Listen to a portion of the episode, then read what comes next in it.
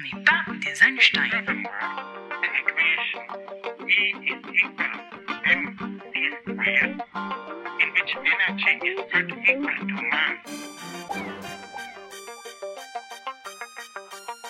On n'est pas des Einstein.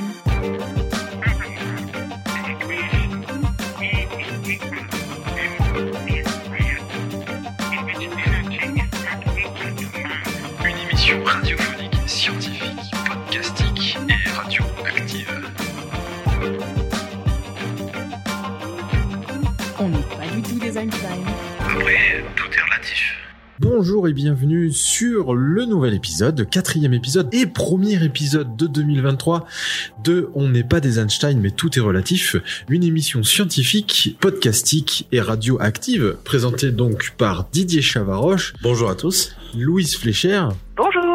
Et moi-même, donc Florent Bourlette. Bonjour à vous tous.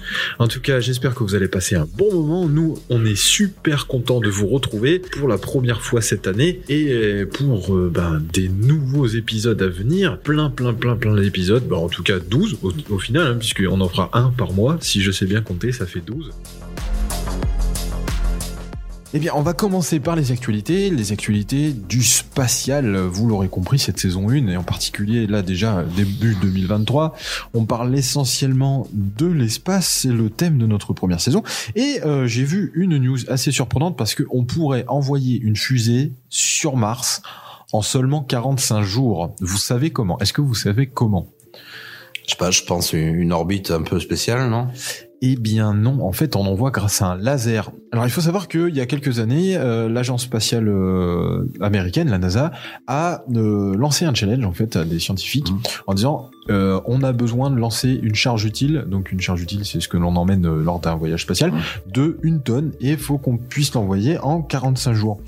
Et là, il y a des scientifiques qui se sont posés là-dessus et auraient réussi à créer quelque chose qui permettrait d'envoyer une, du moins une petite fusée en tout cas, euh, une charge avec une charge utile d'une tonne euh, sur Mars en 45 jours grâce à une propulsion laser. Donc en fait, ils vont condenser un laser sur une sorte de réflecteur géant et qui va chauffer un plasma d'hydrogène à plus de 40 000 degrés et ensuite propulser euh, cette, charge utile, cette fusée au final, avec le laser formé par ce, cette condensation de, de plasma. Donc c'est euh, c'est énormissime parce qu'on pourrait envoyer une fusée en un mois et demi. Donc voilà, ça c'est euh, pour la première euh, grosse news de ce début janvier 2023. Euh, si c'est possible, ce serait énorme. À voir, à suivre, on, vous en dira plus d'ici quelques temps. Deuxième, deuxième actu, alors ça aussi, important, début février, 1er février, ayez les yeux vers le ciel, si possible avec des jumelles, parce que vous pourrez observer une comète qui va passer à côté de la Terre, donc son petit nom C2022 E3. Elle a été appelée comme ça parce qu'ils l'ont observé le troisième mois de 2022, donc mars 2022, ils l'ont observé, ils ont observé son arrivée. Ça fait 50 000 ans qu'elle n'est pas passée à côté de la Terre, donc ce serait vraiment sympa de pouvoir lui faire un petit coucou si vous voulez. Euh, donc ce sera le 1er février, elle sera visible à l'œil nu, mais c'est mieux d'avoir des jumelles. Donc si vous voulez l'observer, c'est donc rendez-vous le 1er février à partir de 1h30 du matin entre la constellation d'Hercule, le Bouvier et la couronne boréale en plein nord-est. Voilà, donc les yeux vers le nord-est au niveau euh, de la constellation d'Hercule. Alors attention, elle sera assez basse au niveau de l'horizon, donc il vaut mieux prendre un petit peu de hauteur si vous voulez l'observer plus clairement. Évidemment, si vous habitez dans le fond d'une vallée, c'est un peu plus compliqué. Dernière chose, dernière euh, grosse news dans le monde du spatial qui a fait parler de lui notamment sur les réseaux sociaux. Il paraît que après sa chute dans un trou de verre, un engin spatial pourrait renvoyer un message. C'est ce que euh, des scientifiques ont pu calculer et proposer sur le papier. Apparemment, ça marcherait. On pourrait renvoyer un message dans un trou de verre. À savoir que le trou de verre est une sorte de cousin du trou noir et ce serait un passage entre deux points de l'espace-temps dans l'univers, une sorte de petit raccourci en deux. C'est euh, oui, c'est un raccourci qui permettrait de relier en fait deux points de l'espace distants de plusieurs années-lumière. Hmm. On relie ces deux points de l'espace à travers un trou de verre. Et c'est différent d'un trou noir parce que le trou noir, lui, en fait, a un, champ gravitationnel tellement énorme qu'il il absorbe tout et rien ne ressort. Mais le trou de verre, lui, c'est juste un passage en fait. Il n'y a pas cet effet gravitationnel du trou noir euh, qui en fait absorbe tout et, et ne permet pas d'étude euh, de l'intérieur d'un trou noir. Hum, hum, c'est ça. Un trou noir supposé, si on ne veut, si on n'est pas capable d'aller au-dessus de la vitesse de la lumière, on ne peut pas ressortir d'un trou noir. Voilà, c'est ça. Euh, par contre, un trou de verre peut emmener à un autre endroit de l'espace-temps. C'est c'est le même principe que euh, à la télévision, il y avait l'émission en fait euh, qui s'appelait Stargate Hum. Oui, c'est ça. avec les portes des étoiles. Ouais, Donc c'est ça, euh, c'est le même principe. ouais. c'est exactement le même principe quoi. Donc Ouais. euh, c'est bah, c'est d'ailleurs euh, Ou, ou ce qui relie relie deux portes euh, dans la série, c'est- c'est- ils, ils ont appelé ça le trou de verre. En fait. Ouais, c'est ça. Mais, oui. euh, c'est- c'est c'est parce que ça reprend ce principe en fait de le trou de verre euh, dans l'espace. Ouais, et puis même euh, un peu dans Rick and Morty, si vous connaissez le dessin Mm. animé, euh, avec euh, le f- Rick, euh, donc un scientifique complètement fou qui est capable de fabriquer des trous de verre où il le souhaite et qui euh, passe de de- d'univers parallèles à d'autres, de, de lieux dans l'espace-temps, etc. Donc c'est c'est vraiment euh, à regarder. Si vous vous avez pas vu Rick and Morty, c'est assez rigolo. voilà. Donc ouais, les- les- d'après certains calculs, on pourrait renvoyer des messages dans l'autre sens, dans un trou de verre. Euh, ça avait fait un peu parler sur les réseaux sociaux. Et dernière chose aussi, on a entendu parler d'une deuxième lune. Une deuxième lune. On aurait une deuxième lune. Et alors, il faut savoir que c'est pas totalement faux. Donc, on a vu ces articles-là, c'est passé même dans les réseaux so- sociaux. Euh, en fait, il s'agit d'une lune entre guillemets temporaire, c'est-à-dire c'est un euh, un astéroïde qui nous rend visite, qui fait quelques tours de la Terre, qui est en orbite et qui va repartir. Et ça arrive souvent, euh, c'est déjà arrivé de, maintes et maintes fois dans l'histoire de la Terre. Mais euh, ce que l'on appelle vraiment euh, la, la Lune, c'est notre satellite naturel. Donc en fait c'est également un satellite euh, satellite naturel cet astéroïde, mais il est temporaire alors que notre lune elle est euh, elle est là pendant un certain temps et surtout elle est beaucoup plus grande qu'un simple astéroïde. On peut pas forcément dire que c'est une ouais, il- deuxième il, il vient squatter en fait dans notre. Il vient euh, squatter dans notre orbite et ensuite il va il va repartir. D'accord.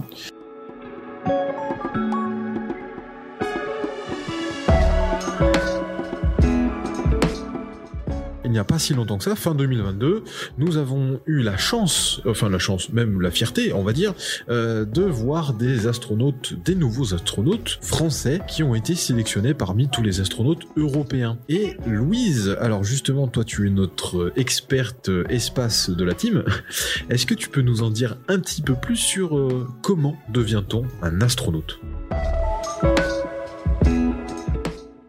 Absolument. Donc il faut, euh, faut bien préciser que c'est une sélection qui n'a pas lieu très souvent. Donc là, on est en 2023. La dernière euh, sélection qui avait eu lieu, c'était en 2009. Euh, Il a donc fallu attendre beaucoup de temps pour les gens qui avaient soumis leur candidature en 2009 avant d'avoir une, autre chance. Et ils étaient nombreux, les candidats pour cette sélection donc de l'année euh, en fait 2022, qui ont été annoncée en 2022 euh, il y avait euh, près de 20 000 euh, candidats qui ont soumis donc un dossier pour pouvoir devenir astronaute pour l'agence spatiale européenne.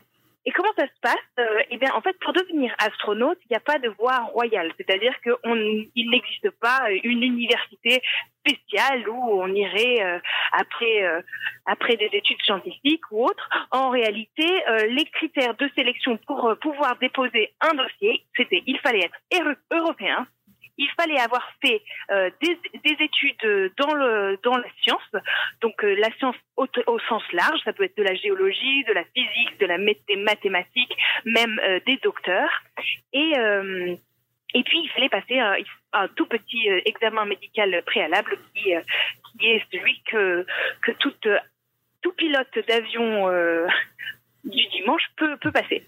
Donc voilà, très très très faible critère de sélection pour déposer un dossier, mais grosse sélection ensuite avant d'obtenir cette nouvelle classe d'astronautes. Donc euh, ils sont très peu. On, il y avait plusieurs étapes. La, la première étape, c'était une sélection donc sur le dossier. De ces 20 000 candidats, seuls 1500 ont été sélectionnés pour aller à, en Allemagne et euh, passer le prochain test qui était un test psychotechnique, donc de visualisation dans l'espace, des tests de mémoire, euh, ce genre de ce genre d'épreuve. Après cette épreuve-là, il y avait des tests de, de tests en groupe. Donc euh, sur les 1500, encore euh, 15 400 à peu près ont été sélectionnés pour aller passer des tests en groupe et des tests de psychologie. Les tests d'après, c'était des tests euh, médicaux. Et euh, enfin, avant de pouvoir devenir astronaute, il y avait des, des interviews avec euh, toutes les, les, les grands de l'Agence spatiale européenne jusqu'à jusqu'au directeur euh, général. Et voilà, euh, aujourd'hui donc on a cinq astronautes de carrière, 11 astronautes de réserve et un para-astronaute. Et dans ces, euh, dans ces nouveaux astronautes, nous avons la française Sophia Adeno, euh, qui, euh, qui est astronaute de carrière. Cocorico. Euh, Coco Rico, exactement.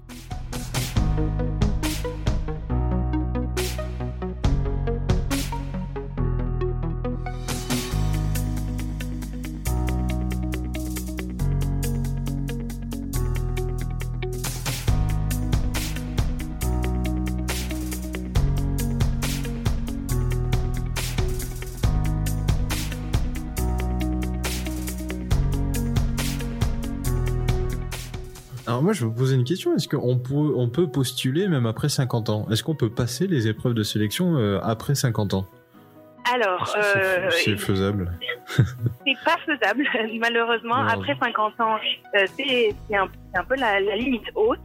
Euh, Il y, a, il y, a des- il y a des astronautes qui sont sélectionnés bien dans leur quarantaine, Mm. mais, euh, mais comme euh, il y a des conditions physiques un peu difficiles à remplir, eh bien, passer un certain âge, je crois qu'il ne se donne même plus la peine de, de, de passer les premières sélections. Et euh, euh, moi j'ai une autre question, c'est est-ce que ces astronautes en fait vont vont voler euh, avec euh, la fusée Artemis des Américains qui va qui va sur la Lune? Oui, c'est une bonne question. Donc Artemis, c'est tout un programme pour ramener euh, l'homme et euh, cette fois les femmes aussi sur euh, la Lune. Il se trouve que c'est un programme qui se fait en plusieurs parties. Et une des parties, c'est d'installer une station spatiale internationale autour de la Lune. Et on sait déjà qu'il y aura des Européens qui pourront aller voler jusqu'à cette euh, station internationale lunaire. Mais euh, pour ce qui est de- des, des Européens qui mettraient le pied sur la Lune, encore rien de confirmé. On sait tout à fait par contre que derrière, en politique, il y a beaucoup qui est en jeu et que euh, on croise les doigts pour que euh, l'Agence spatiale européenne arrive à convaincre la NASA de nous laisser un Européen mettre le pied sur la Lune. Ou une Européenne. Hmm. Donc à voir, à venir, euh, Ah ce, oui. sera, ce sera la surprise, hein, je pense. J'espère quand même. euh. En tout cas, ouais, on espère voir des Français sur la Lune, ce serait énormissime. Énormissime. Bah, on participe au programme, donc euh, ça serait normal qu'on ait quelques euh, sièges quand même. Ouais, ouais, ce serait bien quand même. Qu'on nous le donne euh, gracieusement. Bah, euh, Peut-être comment... qu'avec un petit bifton sous la table, ça peut Mais non, mais euh, enfin la moitié du vaisseau, la moitié du vaisseau qui part, c'est euh, c'est européen. Quoi. Oui, au final, ouais. Oui, oui, oui. Et, et c'est pour ça qu'il y a pas mal d'arguments en faveur euh, d'un astronaute français. Le nom de. Thomas Pesquet est évidemment euh, mis en avant souvent parce qu'il était euh, euh, ben, très bon dans, dans son rôle d'astronaute. Euh, L'Italie aussi a beaucoup investi pour ce programme de station spatiale euh, autour de la Lune. Donc, euh, Hmm. il y a aussi des, des questions de ce côté-là. Et j'ai vu d'ailleurs Thomas Pesquet qui est passé officier de la Légion d'honneur. Donc il était déjà chevalier de la Légion d'honneur. Il est passé officier alors qu'il y a un temps de, il y a un délai d'attente. Euh, un certain délai, ils lui ont donné quand même, en- au, vu des, des missions qu'il a, euh, qu'il a effectuées, et de, de, de ce qu'il a fait, il est officier maintenant de la Légion d'honneur. Voilà pour la petite, euh, la petite histoire. D'accord. anecdote. Ouais, ouais.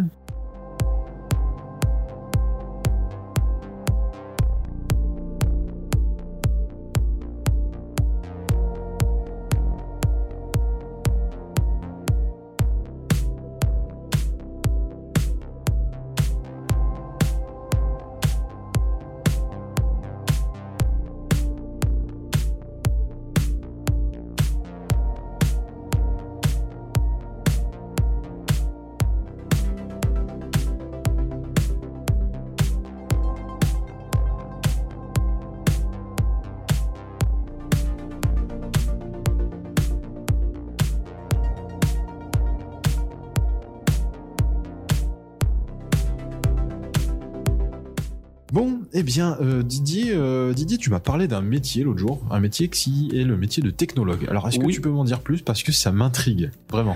Eh ben, c'est un spécialiste de la technologie. Il est euh, savant en fait d'une certaine technique et euh, c'est une personne qui a une formation scientifique et technique et qui est qualifiée pour euh, concevoir et animer des projets. En fait, il est capable de comprendre une technique euh, assez de manière assez pointue. Et il est capable aussi de la mettre en œuvre. Il est capable de faire des choix techniques en fonction des projets. Donc c'est un métier qui se qui se rapproche en fait du métier d'ingénieur, mais euh, là où un ingénieur aura en fait une une discipline, Hmm.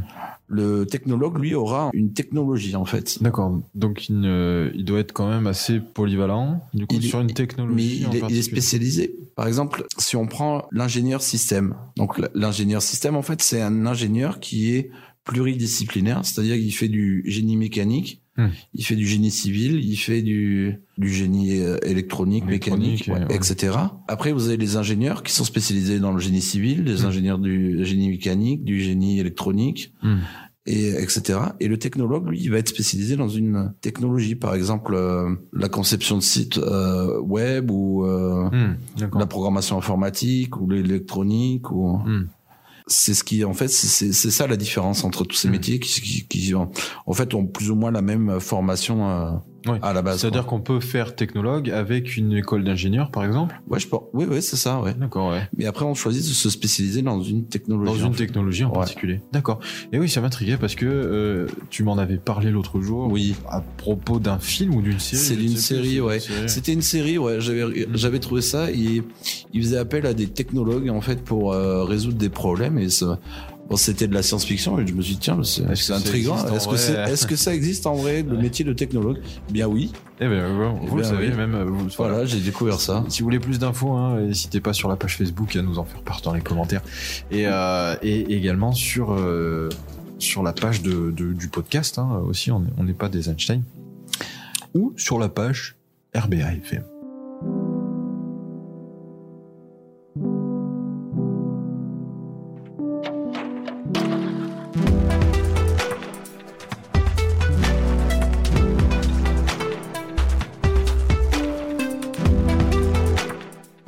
Alors, euh, eh bien moi de mon côté, je voulais absolument vous parler d'un super film que j'ai vu il y a pas longtemps et euh, dont tout le monde a entendu parler. Euh, je pense que la plupart d'entre vous, chers auditeurs, vous êtes allés voir ce film-là, j'en suis sûr. On ne peut vous laisser importer votre guerre ici. Des parias C'est tout ce qu'ils voient. Ça faisait 13 ans qu'on l'attendait. Avatar 2, la suite, euh, la voix de l'eau, et époustouflant de par ses, euh, de par ses effets spéciaux. Vas-y Personnellement, alors. moi je, je me suis endormi. Tu t'es endormi. Bon, bah, voilà, chacun. Il y en a qui aiment, d'autres qui aiment pas. Bon, voilà. Moi, j'avais les yeux grands ouverts, j'étais époustouflé tout du long. C'est vrai que c'est Mais épou- ouais, c'est Hmm. époustouflant. Ouais, voilà. Après, Moi, le scénar, peut-être c'est le scénar qui t'a peut-être pas plu. hein. Mais euh, ouais, je, sais pas, c'est peut-être c'est peut-être 3h10 aussi, c'est long quoi. Donc euh, Bah, c'est vrai que 3 heures au bout d'un moment. Alors, bon, Cameron, hein, bon, c'est Cameron. Après, les, les films longs, euh, on commence à avoir l'habitude avec déjà 4 heures de Titanic. Bon, euh, voilà. Donc Avatar 2 qui euh, qui maintenant a dépassé les 10 millions d'entrées en France et qui donc rejoint euh, rejoint un des records également euh, de nombre d'entrées pour un film qui est et de Titanic, ouais. voilà Titanic donc le même réalisateur. Donc chapeau à Monsieur Cameron hein. Euh, magnifique. Franchement record. Euh, Avatar 2 donc euh, vraiment très très bon film. Sans faire de sans faire de spoil hein, sans faire de spoil euh, juste euh, un- très rapidement.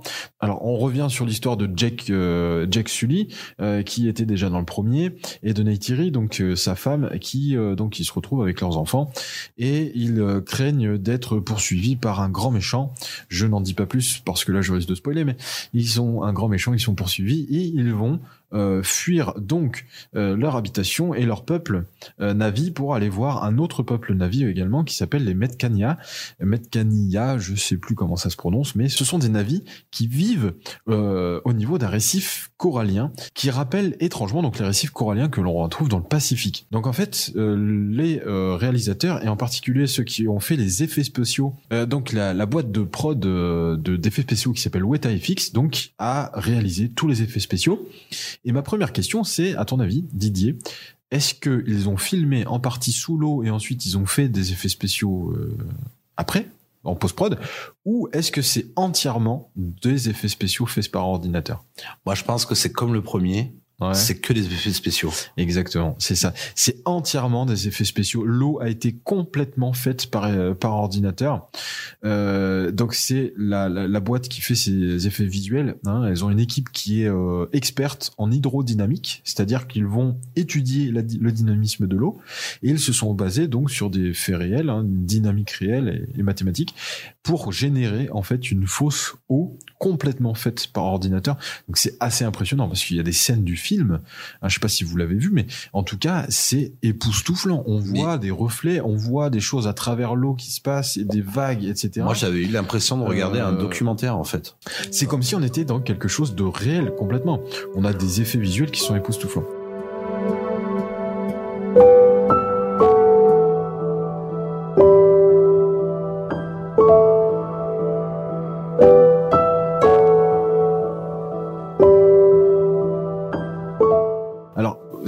Que Pandora, donc, c'est euh, une planète qui est satellite, donc c'est une lune d'une autre planète qui s'appelle Polyphème. Et il y aurait, euh, en réalité, sur Pandora, 75% de la gravité qu'il y a sur Terre. Donc ça, ils ont dû le prendre en compte. Par contre, ce qu'ils n'ont pas pris en compte, c'est le fait que autour de euh, Polyphème, il y a au total 14 lunes, lunes autour de Polyphème, dont fait partie Pandora. Donc, logiquement, il devrait y avoir des effets de marée engendrés par toutes ces lunes. D'accord À l'approche de ouais. Pandora, il y aurait des effets de marée par rapport à d'autres lunes et par rapport à Polyphème, Ouais. etc. Chose qu'ils n'ont pas pris en compte parce que c'était beaucoup trop compliqué et pour une question aussi de d'immersion, ils n'ont pas voulu euh, pas voulu en- rentrer dans ce. Ouais, Il y en a déjà assez comme ça, genre, Voilà, de vous lire. Bah, D'après en fait euh, Eric Sindon qui euh, qui est superviseur des effets chez Weta, il a déclaré au New York Times euh, qu'il y avait quelque chose comme 1600 simulations d'effets majeurs différents et que euh, le bon écou- le bon écoulement des vagues sur l'océan, les vagues interagissant avec les personnages, les vagues interagissant avec l'environnement, euh, la fine pellicule d'eau qui coule sur la peau, la façon dont les cheveux se comportent lorsqu'ils sont mouillés aussi hein, dans l'eau. Faut Mhm. penser que ben, dans l'eau, c'est Oui, pas- il flotte, c'est oui. il ouais, hein. Euh, faut penser aussi à l'indice de réfraction de la lumière sous l'eau. Aussi, ils ont pensé à ça. En fait, ils ont vraiment essayé de, de reproduire la physique de l'eau, euh, la physique qui se passe sous l'eau.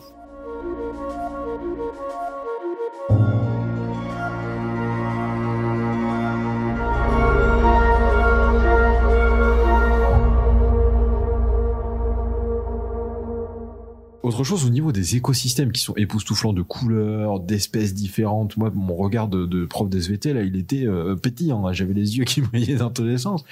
Il y avait des espèces qui se sont vraiment inspirées sur, euh, par exemple, des récifs coralliens du Pacifique notamment, euh, on peut retrouver euh, l'exemple de, de, de, de la bioluminescence. Par exemple, il y a des algues bioluminescentes. On peut voir dans Avatar, par exemple, ils vont donner de la lumière euh, sous l'eau, Mm. etc. Là, en fait, ils se sont inspirés d'une espèce qui est euh, qui existe vraiment, hein, les dinoflagellés, qui existent euh, à Bora Bora.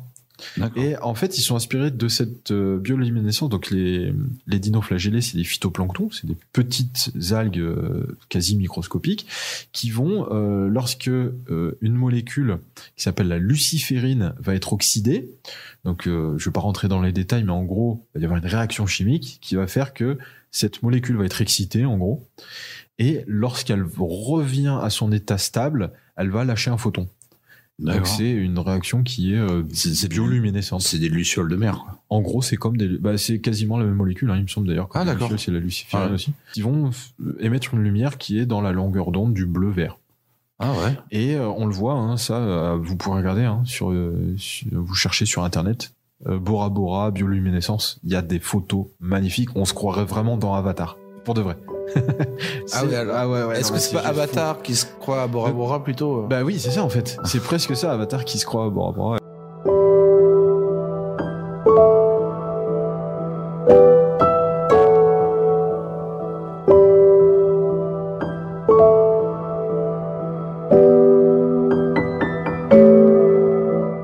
Dans Avatar aussi, euh, autre chose, c'est que euh, les espèces qu'il y a dedans et même les navis, on peut faire de la biologie de l'évolution rien qu'en regardant dans Avatar. C'est-à-dire que on regarde les navis, ils ont des palmes quasiment. Hein, on regarde ces, euh, Oui, c'est leurs vrai. mains, oui. leurs mains, leurs pieds, etc. sont adaptés à la nage. Hum. Donc, on peut imaginer qu'on on peut faire la biologie de l'évolution. C'est-à-dire que ces populations ont euh, les individus les plus adaptés à cet environnement ont mieux survécu que les autres. Ah d'accord. Du coup, ils ont, euh, ils ont ce genre Et- de, caractère euh, exactement. Et d'ailleurs aussi, dernière chose, c'est que les connexions qu'il y a entre les plantes dans le premier Avatar, on peut retrouver des choses un peu similaires aussi nous euh, dans la réalité. Ah la la, connex- Ouais. la connexions euh, au niveau des racines. Ouais. avec le grand esprit. Au niveau des racines, quand les plantes, tout- toutes les plantes et tout sont connectées ensemble, et ben dans la réalité, en fait, il peut y avoir des plantes qui vont échanger de la matière avec, par exemple, un champignon, et ce champignon va à nouveau ensuite échanger sa matière.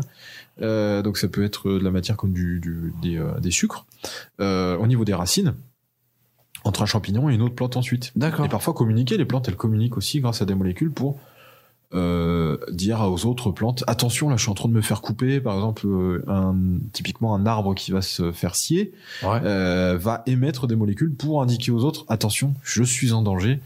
Euh, et voilà donc c'est un, un signal de détresse euh, fait Ils par peuvent- les plantes donc ils les plantes fuir, communiquent ils peuvent Ouais. pas fuir les arbres. Malheureusement, non, nous ne sommes pas dans euh, Le Seigneur des Anneaux. Les Ents. voilà, bon, en tout cas, c'est fini pour moi. Euh, j'espère que ce dossier vous a plu. Eh bien, cette émission touche à sa fin. J'espère que vous avez vraiment apprécié notre compagnie. En tout cas, nous, on a vraiment apprécié la vôtre. Hein. On ne vous Mais connaît oui. pas, mais en tout cas, on a apprécié votre compagnie. On Vous aime êtes- beaucoup ce que vous faites. On aime beaucoup ce que vous faites, exactement.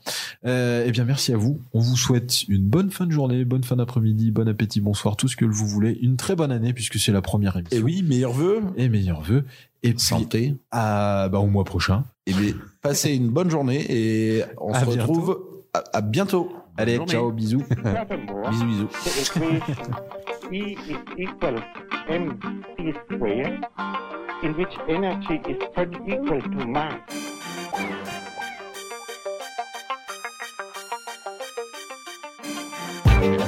Furthermore, the equation is equal mc squared, in which energy is third equal to mass. Une émission radiophonique, scientifique, podcastique et radioactive. On n'est pas du tout des Einstein. Après, tout est relatif.